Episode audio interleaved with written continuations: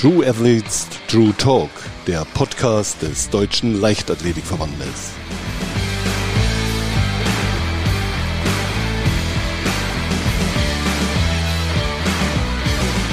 Und schwupp sind wir schon wieder mittendrin in einer neuen Folge von True Athletes True Talk.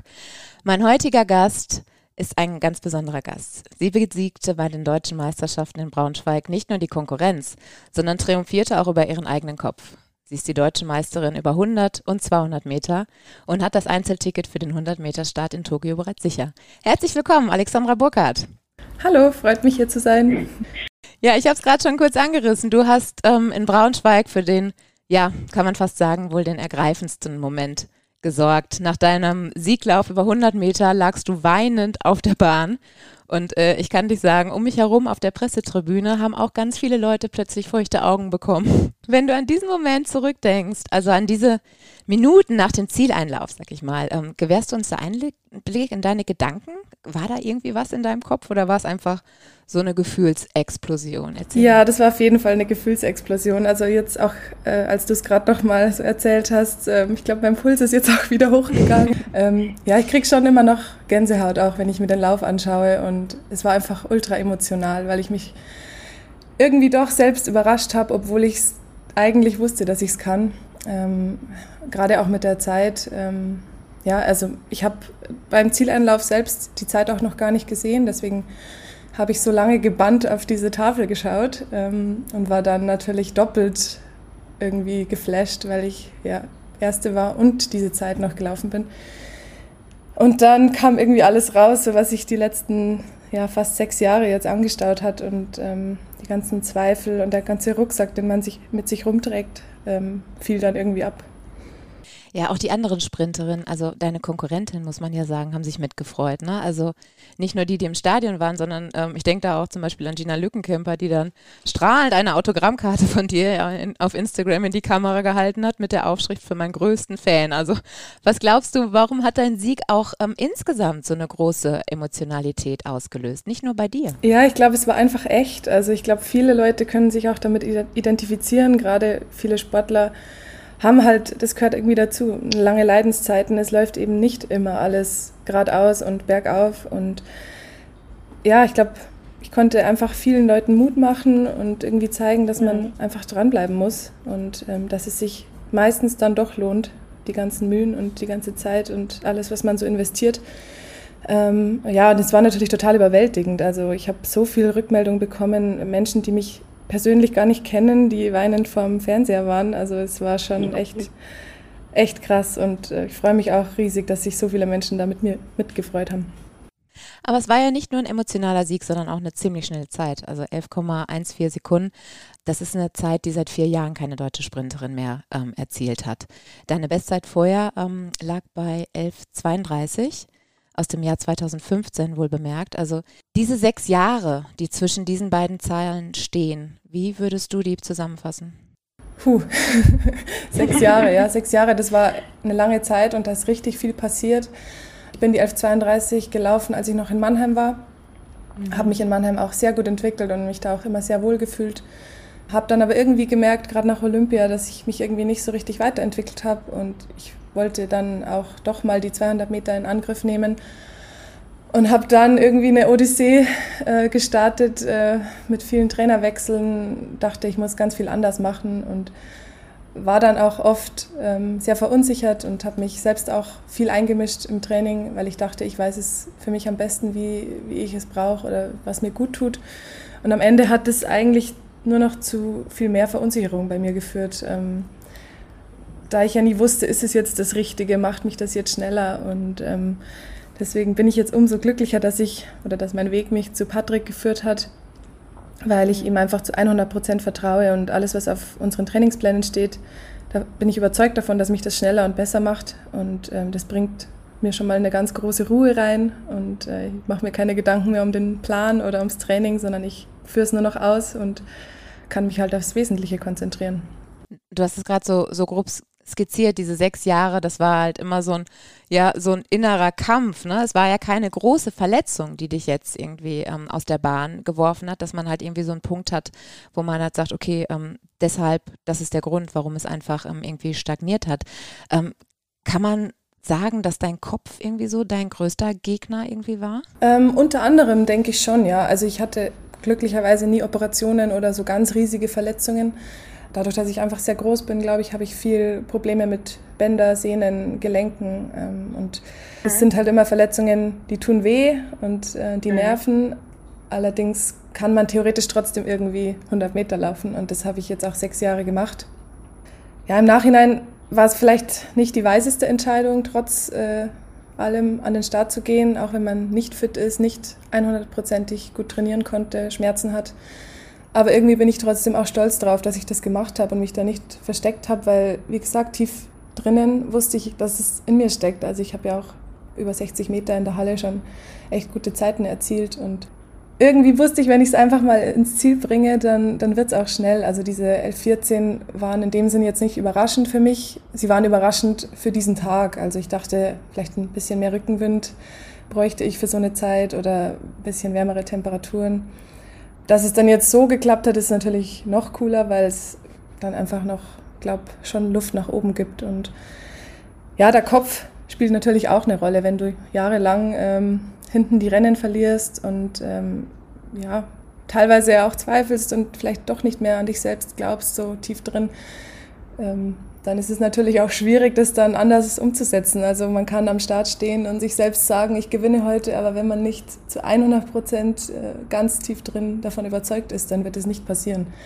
Und so war das jetzt eigentlich jahrelang bei mir. Natürlich habe ich mir gedacht, ja, heute gewinne ich und heute fühle ich mich gut und heute mache ich es, aber ja, die Vorbereitung war dann doch irgendwie nie zu 100 Prozent so, dass es dann, ja, mein Unterbewusstsein mir auch geglaubt hat, dass ich das heute mache, bis auf die letzten Monate. Ja. Da war das dann zum ersten Mal so. Was hast du gemacht, um aus dieser Spirale, so die du gerade beschrieben hast, herauszukommen? Ich habe vor zwei oder zweieinhalb Jahren angefangen, mit einem Mentaltrainer zu arbeiten. Und das war auf jeden Fall mit einer der Gründe, der jetzt mir auch geholfen hat, mal meine Leistung auf die Bahn zu bringen, ähm, weil ich jetzt einfach ja, meinem Körper vertraue, meinen Leistungen vertraue. Und ja, also wie gesagt, sonst ohne Vertrauen und ohne dieser Überzeugtheit und auch ein bisschen äh, ja, Mut funktioniert es eben nicht. Und das hat mir natürlich sehr viel geholfen in, dem, in den letzten Jahren vor allem. Gab es Momente, in, an die du dich so im Nachgang erinnerst, wo du halt sagst, das war so echt so ein Tiefpunkt, das hat mich richtig niedergestreckt. Klar, also ich bin dann ja auch aus dem Kader gefallen, hatte dann auch keine Sportförderungen mehr und habe dann witzigerweise im Winter, also im Dezember 20, auch eine E-Mail von der Sporthilfe bekommen, dass sie mich eingeladen hätten für meine Verabschiedung meiner sportlichen Karriere. Und dann war ich so, wow, krass. What the, keine Ahnung. Also wer sagt sowas? Ich habe das nie gesagt und ähm, es war auch gar nicht böse gemeint, aber irgendwie, keine Ahnung, ist es halt so passiert und sie haben sich dann natürlich auch sofort entschuldigt, das war nicht so gemeint. Und, aber ja, wie gesagt, ähm, dann dachte ich mir auch, puh, ich bin ja schon ganz schön abgeschrieben und da war ich ja eigentlich dann so richtig im Training schon, also so richtig im, in einem guten Training mit Patrick in Zürich. Mhm. Ähm, habe mich gut gefühlt, habe gemerkt, dass ich Fortschritte mache und dass ich echt jetzt mal äh, ja auch was, was leisten kann. Ja, dann habe ich mich gemeldet, habe gesagt, ich habe noch Großes vor und ähm, das habe ich jetzt vorerst mal gezeigt, ja. Ja, du hast es gerade schon angerissen. Du hast ja ganz viel ausprobiert auch auf dem Weg. Also ich habe auch von Blutegeltherapie ähm, gelesen, aber auch ähm, zahlreiche Trainerwechsel oder was heißt zahlreiche, einige Trainerwechsel, sagen wir es mal so, ähm, auf deinem Weg. Ähm, deine Zeit in Mannheim hast du gerade schon angesprochen, ähm, Valerie Bauer, dann hast du, glaube ich, auch mal alleine trainiert und bis jetzt schlussendlich bei Patrick Seile gelandet. Warum ähm, ist er der Schlüssel oder warum funktioniert das so gut bei euch? Ja, es hat von Anfang an eigentlich oder einfach sehr gut gepasst. Ich bin ähm, von, der, von den ein, zwei Monaten, in denen ich mich mehr oder weniger alleine trainiert habe, kurz vor den Deutschen schon öfters nach München gefahren, weil er dort ja Stützpunkttrainer war. Und äh, es hat menschlich voll gepasst von Anfang an. Ich habe mich da gut aufgehoben gefühlt. Und ähm, ja, dann war ich mal ein Jahr bei ihm, war da leider immer noch ein bisschen verletzt. Und dann haben wir im CrossFit-Bereich noch ein bisschen dazu gearbeitet, um den Körper stabil und verletzungsfrei zu bekommen. Und von da an hat es dann eigentlich auch richtig angeschlagen, das Training, das Techniktraining. Ich konnte die Dinge gut umsetzen. Ähm, ich kriege von ihm super technischen Input, weiß genau, was er, was er von mir will, wenn er mir Bewegungen beschreibt oder ich weiß auch nicht, er kann es mir irgendwie gut drüber bringen und hat einfach ähm, richtig Ahnung und ähm, die Gruppe macht mir natürlich jetzt auch total Spaß und deswegen war ich dann natürlich auch ähm, sofort dabei, als er meinte, dass er äh, nach Zürich gehen wird und dass er aber ein paar Athleten mitnehmen darf. Und das war für mich gar keine Frage, dass ich da mitgehe und auch die Fahrten auf mich nehme, weil es einfach ja, so gut passt. Und ähm, ja, wie gesagt, auch in Zürich fühle ich mich mega wohl. Ich hatte dann dort das Glück, dass ich super Trainingsbedingungen auch nutzen durfte, gerade auch in der Corona-Zeit und als Nicht-Kaderathlet. Ähm, ja, es war einfach, sollte irgendwie alles so sein. Wie läuft das denn dann konkret? Also ähm, Zürich ist ja für dich auch nicht ähm, komplett um die Ecke, aber ähm, wie muss ich mir das vorstellen, deine Pendelei so in der Woche? Ich, wir haben halt oft auch Trainingslager, also wir waren allein in dieser Vorbereitung insgesamt sechs Wochen im Süden. Dann äh, fallen natürlich schon mal ein paar Wochen weg, in denen ich pendeln muss, gerade dann auch in der Woche nach dem Trainingslager. Ist ja dann eher ein bisschen ruhiger. Ähm, aber im Herbst, Winter bin ich schon eigentlich jede Woche beziehungsweise alle zwei Wochen für drei bis vier Tage nach Zürich gefahren da zum Glück auch Freunde, bei denen ich bleiben kann. Und ähm, ja, also es sind drei Stunden 45, es ist schon ein Stück, aber ich nehme das gerne auf mich und ähm, bis jetzt hat es ja auch sich sehr ausgezahlt.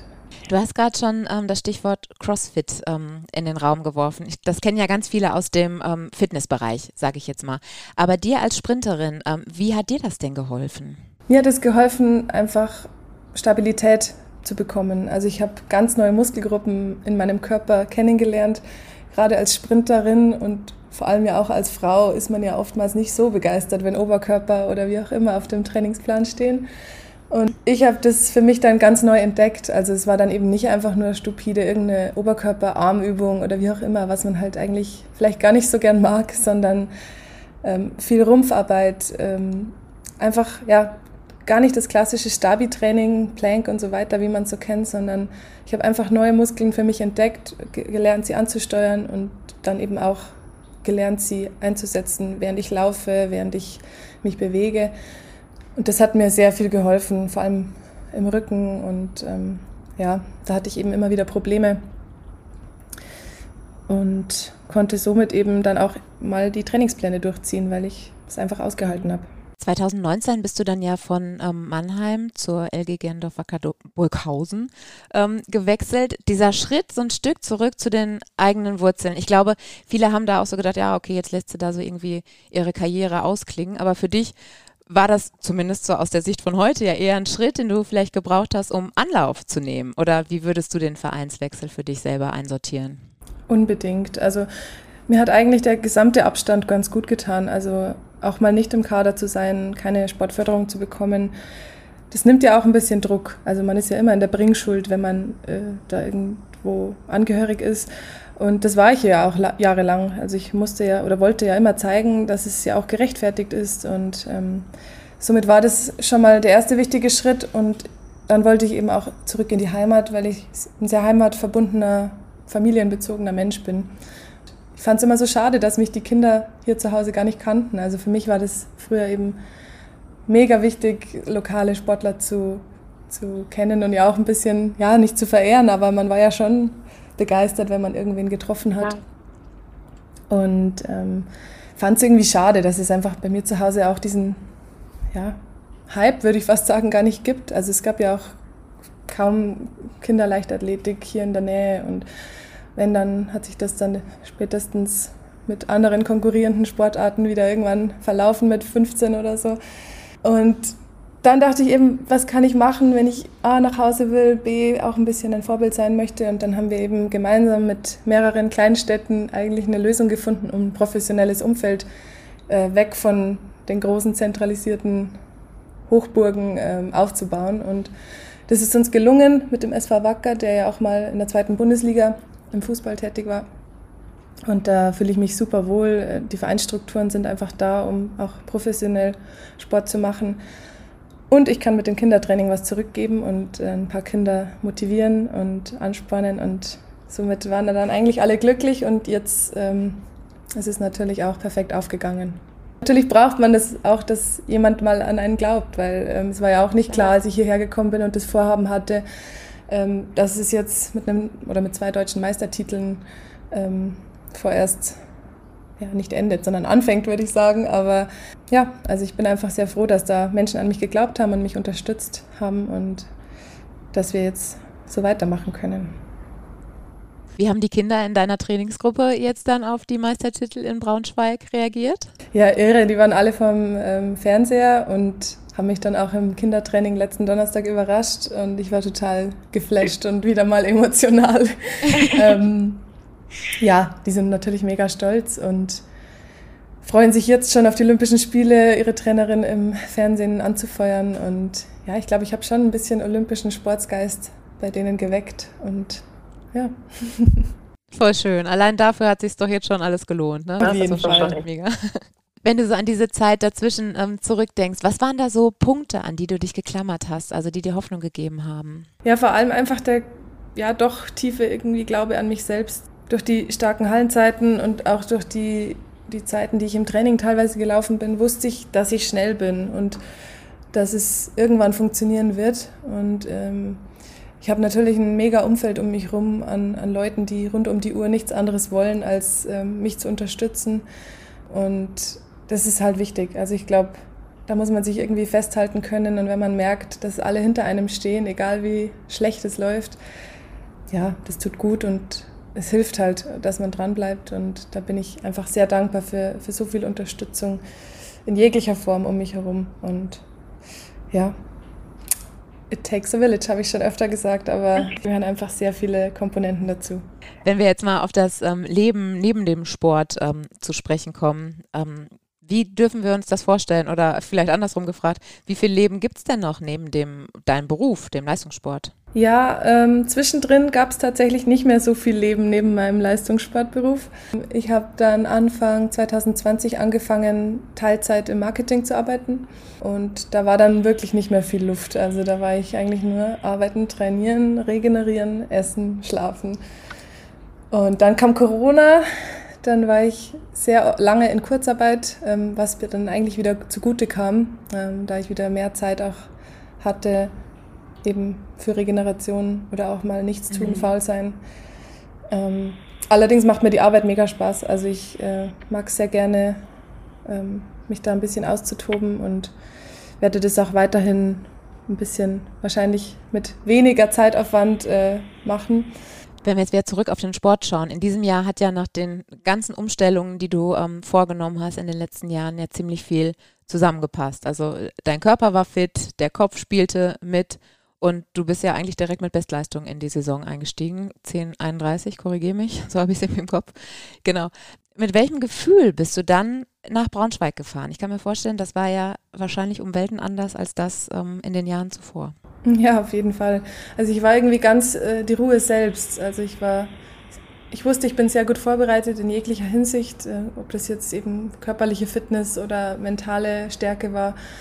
Ähm, ich war auch total gut organisiert. Also ich mag das trotzdem, ich mag es eigentlich immer gerne. Also ich bin immer gerne gut organisiert und aufgeräumt, aber vor der DM in Braunschweig war ich so überorganisiert. Ich hatte alles gepackt Aha. und Listen geschrieben und ich weiß auch nicht, es war irgendwie, es hat mir einen Spaß gemacht, mich darauf vorzubereiten und bin dann eben total entspannt da auch hingefahren, eben mit den Bestleistungen im Gepäck und mit dem Wissen, dass es noch keine guten Läufe waren und wollte einfach Spaß haben. Also ich ähm, hatte meinen Freund dabei und unsere Hündin Ellie.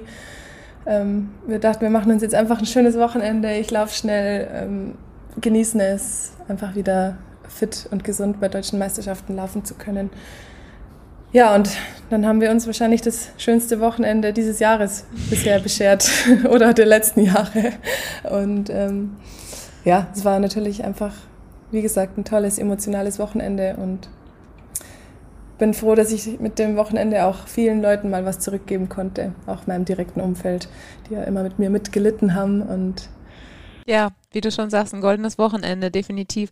Aber sag kurz, ähm, was steht denn auf den Listen einer Sprinterin vor deutschen Meisterschaften? Ist das eine Packliste oder wie muss ich mir das vorstellen? Ja, zum Beispiel. Also es war ja auch äh, die erste Reise mit unserem Welpen, ähm, was ja, man kann es jetzt wahrscheinlich nicht mit einem Kind vergleichen, aber da gehört dann ja auch noch ein paar Dinge oder ein paar Sachen, die dazukommen, die man nicht vergessen darf und auf die man ja. vorbereitet sein muss. Und ähm, ja, alles so. Also was ich halt brauche, was ich wann mache, ähm, ein bisschen eine Timeline, die ich mir auch schreibe, wie der Wettkampftag aussieht, wann ich was tue. Das gibt mir einfach ja, eine Struktur und einen guten mhm. Ablauf. Und gerade am Samstag ist es ja ewig, dieser Tag, also bis man dann wirklich dran war. Und ähm, da so eine kleine, so, ein, so einen Plan zu haben, wann passiert was, dann vergeht es auch ein bisschen schneller und man weiß, man vergisst nichts. Hast du diesen Plan dann auch tatsächlich rausgeholt oder war das für dich eher so, so eine mentale Vorbereitung, einfach ähm, sich vorher schon so zu strukturieren und den Tag so durchzugehen? Oder hast du dich dann auch, also hast du den rausgeholt und geguckt, okay, jetzt haben wir 10 Uhr und um 10.30 Uhr mache ich das und das? Oder war das eher im Vorfeld? Tatsächlich, ja? ich habe das immer im Handy in Notizen und stelle mir dann auch tausende Wecker, aber für alles, okay. auch im Alltag. Ich stelle mir immer Wecker, damit ich, ich habe mir auch für heute einen Wecker gestellt. Ich weiß nicht, ich mag das irgendwie, ich hasse das irgendwas zu vergessen und zu spät dran zu sein. Braunschweig hat jetzt ja vieles verändert. Auch den Passus, mit dem du zukünftig im Stadion angekündigt wirst. Da wird jetzt äh, über die Lautsprecher schallen, die deutsche Meisterin. Was meinst du, wie lange das braucht, bis das so wirklich ähm, ja bei dir angekommen ist, dass du halt sagst, ja klar, ich bin die deutsche Meisterin. Ja, es ist schon ein bisschen angekommen. Also ich werde jetzt auch beim Einkaufen, wenn ich mir meine Nudeln in den Einkaufswagen schiebe, äh, oftmals noch angesprochen und beglückwünscht. Aber ich kriege natürlich immer noch Gänsehaut. Also ich bin gespannt, äh, wie, ja, wie lange das jetzt so bleibt, dass ich da immer einmal das Schaudern kriege, wenn ich das höre. Aber es ist ja eine positive, positive Gänsehaut und positive Emotionen. Deswegen denke ich, ist es eher einfach Rückenwind am Start und freue mich da eigentlich riesig drauf, so auch angekündigt zu werden. Jetzt ist ja auch gar nicht mehr allzu lange hin bis zu den Olympischen Spielen. Du hast dein Ticket für die 100 Meter schon sicher. Wenn wir auf deine ähm, ja, Olympia-Erfahrung 2016 auf Rio schauen. Da warst du zwar da, aber hast als Ersatzläuferin ja nicht mal ähm, die Bahn so fürs Training betreten dürfen. Wenn du mit dem Stand von heute zu deinem ähm, ja, fünf Jahre jüngeren Ich sprechen könntest, was würdest du der Alex von damals sagen? Ja, ich glaube, die Zeit war da einfach noch nicht reif. Es ist so. Also ich, ich war da noch gar nicht bereit dafür. Weder körperlich war ich da fit und gesund und stabil genug. Wahrscheinlich auch nicht im Kopf. Also ich bin jetzt einfach hört sich jetzt doof an, aber ich bin einfach ein besserer Sportler geworden über die Jahre, mache mhm. viele kleine Dinge besser, nicht unbedingt die großen Sachen, aber es sind überall ein paar Prozent, die ich bewusster mache, die ich ja, besser und positiver angehen will. Und natürlich Rio war, war eine Katastrophe eigentlich. Also ich hätte die Bahn schon betreten dürfen, aber ich, ich wollte da gar nicht im Stadion trainieren, muss ich gestehen. Also ich war, ich war da und irgendwie doch nicht da und hatte da dann auch mal ein witziges Erlebnis oder ein dramatisches Erlebnis mit einem meiner Trainingskinder, der mich gefragt hatte, ob ich denn schon mal bei Olympischen, Spiele, Olympischen Spielen war. Und ich meinte, ja, in Rio war ich dabei.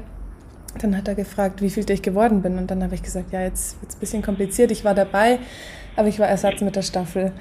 Und dann hat er gesagt, aber dann warst du doch gar nicht richtig bei Olympischen Spielen. Und genauso habe ich mich auch gefühlt. Also ich war da, aber ich war irgendwie doch nicht da. Und deswegen, ja, kamen da auch natürlich die, diese Emotionen nochmal hervor in Braunschweig, ähm, weil ich mir diesen Traum jetzt auch endlich erfüllen darf, dass ich richtig da bin. Was ist dein Ziel jetzt für Tokio? Mein Ziel ist es, es erstens zu genießen. Ich möchte es einfach genießen, so weit kommen wie möglich. Und ähm, man darf nicht vergessen, dass wir natürlich eine sehr gute Staffel auch haben. Ich hoffe natürlich, dass die ein oder andere Sprinterin jetzt noch äh, vollständig fit wird und, und gesund wird. Weil eigentlich ist eine Medaille, äh, eine internationale in der Staffel schon einige Jahre überfällig und das wäre schon ein Traum, äh, wenn wir uns das erfüllen könnten. Definitiv. Abseits jetzt von diesen olympischen Träumen, ähm, welche Träume und Visionen möchtest du dir noch in deinem Leben erfüllen? Oh, das ist aber auch eine große, schöne Frage. Hauptsächlich gesund bleiben natürlich. Das merkt man als Sportler täglich, dass das das Allerwichtigste ist. Irgendwann ja, mal eine Familie gründen, aber das kommt alles noch später und ja, einfach ein glückliches Leben führen. Und momentan ist es sehr glücklich und äh, ich habe äh, sehr viel Freude an meinem Leben und möchte, dass es gerne so weitergeht. Wünsche es mir. Ach, und dieses Glück hört man dir auch ähm, echt an. Das ist so schön, das mitzubekommen. Ich habe dir zum Abschluss unseres Gesprächs noch ähm, Fragen aus der Community mitgebracht. Und da ist natürlich auch wieder ganz viel ähm, gekommen, was die Menschen auf Instagram von dir wissen wollten. Und ähm, exemplarisch würde ich mal mit der Frage starten von Yannick Zimmer. Was ist denn noch drin in Bezug auf Zeiten? Was ist drin in Bezug auf Zeiten? Also ich glaube, ich habe es ja vorhin schon ein bisschen angesprochen. Die 1114 waren ja mit kaum Rückenwind Deswegen denke ich, bei 25 Grad und 1,7 Rückenwind ähm, kann da schon nochmal eine Zehntel fallen. Darauf hoffe ich dann einfach in Tokio, dass es da sehr gute Bedingungen gibt. Mhm. Und über die 200 äh, ist das Ziel jetzt erstmal die Norm noch äh, zu laufen. Das sind 22,80. Auch das ist, denke ich, realistisch. Genau. Und dann gibt es noch immer noch viel zu arbeiten äh, im fliegenden Bereich, wo man dann, glaube ich, auch noch ein, zwei Marlene Official 20 möchte wissen, hattest du vor einem Wettkampf schon mal wirklich Angst? Richtige Angst nicht, weil ich doch irgendwie immer Freude am Wettkampfsport hatte und Aufregung ist immer dabei, also auch teilweise extreme Aufregung, die ich aber auch gar nicht unbedingt als negativ empfinde. Für mich gehört es dazu und es wird, egal wie lange man es macht, zumindest bei mir auch nicht weniger ich glaube, wenn man Angst hat, dann hat man eigentlich schon am Start verloren. Und zum Abschluss möchte George Grande noch wissen, was möchtest du denn nach deiner Zeit als Profi machen? Das weiß ich auch noch nicht so genau. Erstmal erstmal äh, möchte ich zu Olympia fahren. Nächstes Jahr gibt es Europameisterschaften in München. Das äh, ist quasi für mich wie äh, eine Heim-EM, da ich mhm. in München auch schon mal studiert habe und dort oft trainiert habe. Und dann mal sehen, wie lange ich meine Karriere auch noch weiterführe und das kann ich jetzt alles noch gar nicht so genau sagen. Also ich, es kommt natürlich immer darauf an, wie der Körper mitspielt und wie lange einfach die Leistungen auch gut sind. Und dann mal sehen. Bin ich offen und lass mich überraschen, was alles kommt. Wir hoffen auf jeden Fall, dass wir dich noch ganz lange auf der Sprintbahn sehen. Alexandra Burkhardt, herzlichen Dank für dieses äh, tolle Gespräch. Das hat mir wirklich äh, große Freude gemacht. Vielen Dank, mir hat es auch sehr viel Freude gemacht.